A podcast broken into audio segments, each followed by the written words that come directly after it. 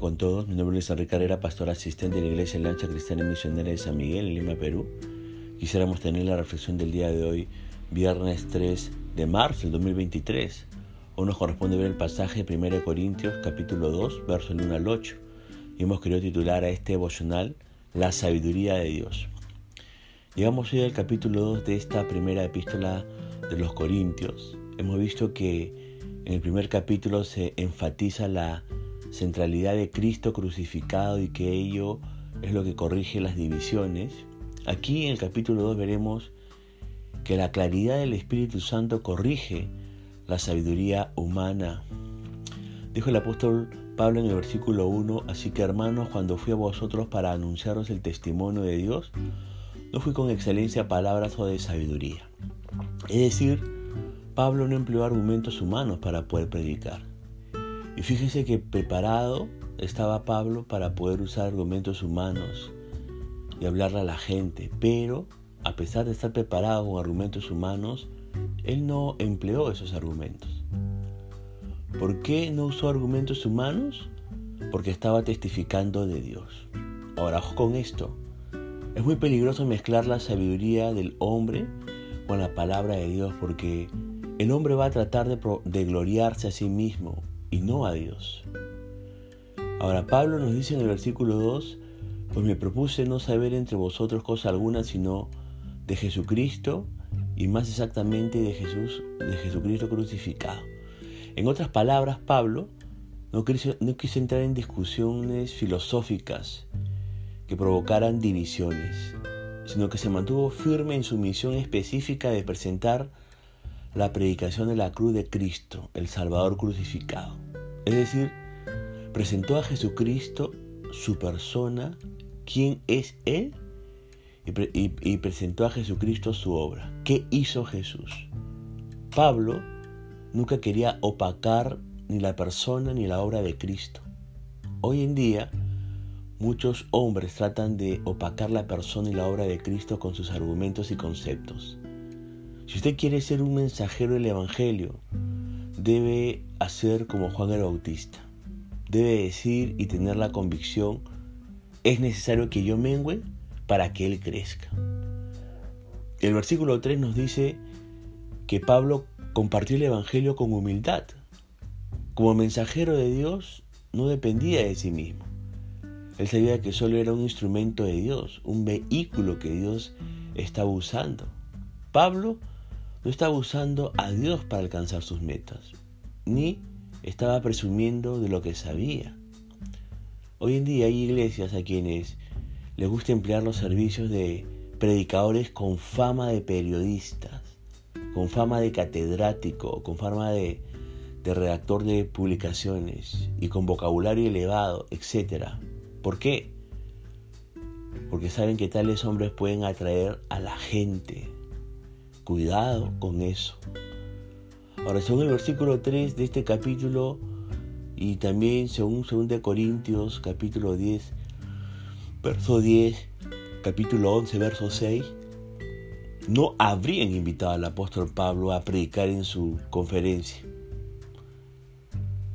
Le pregunto, ¿presenta usted el Evangelio a las personas? Yo espero que sí. Le pregunto más, ¿cómo presenta usted el Evangelio? ¿Qué es lo que le dice a la gente? ¿Usa sabiduría humana o usa la palabra de Dios? Fíjese que en el versículo 4 Pablo no usó estrategias humanas. La persuasión es el medio que emplea el hombre para convencer al hombre hacen atractivo algo que no es atractivo o convencen de algo para su beneficio. Al predicar con palabras de humana sabiduría y manipuladoras, la atención se foca en el orador y no en el mensaje, en cómo él se mueve, en cómo él habla, en cómo esa persona se viste, etc. Pablo presentó el Evangelio por medio de la demostración del Espíritu. La demostración del poder es el medio que Dios usa para dar a conocer su mensaje y que no deja lugar a dudas. por la evidencia de las vidas cambiadas por el poder del Evangelio. La evidencia del poder del mensaje eran vidas cambiadas. La palabra demostración significa con una evidencia a favor. Y el mensaje de Pablo tenía mucha evidencia a favor. Había pruebas del poder del mensaje, no del mensajero. Los hermanos en Corinto sabían que no era el hombre, sino Dios quien estaba detrás del mensaje. Pablo lo único que hizo es dejar obrar al Espíritu Santo. Ahora en el versículo 5 se nos dice que Pablo quería que confiaran en Dios y no en el hombre. Mientras que las teorías, conceptos y filosofías de los hombres sufrían y sufren contradicciones y cambios continuos, siendo abandonadas algunas mientras se reciben otras. ¿Por qué? Porque son relativas. Pablo, fíjese, al presentar de esta manera, o sea, en el poder del Espíritu, el Evangelio, lo hizo firme, lo hizo con el firme propósito que confíen en Dios. Hoy muchas iglesias están dependiendo del método del hombre, de la fama del hombre, de la denominación. El mensaje del Evangelio no consiste en el mensajero, sino en el mensaje y el poder del Espíritu Santo.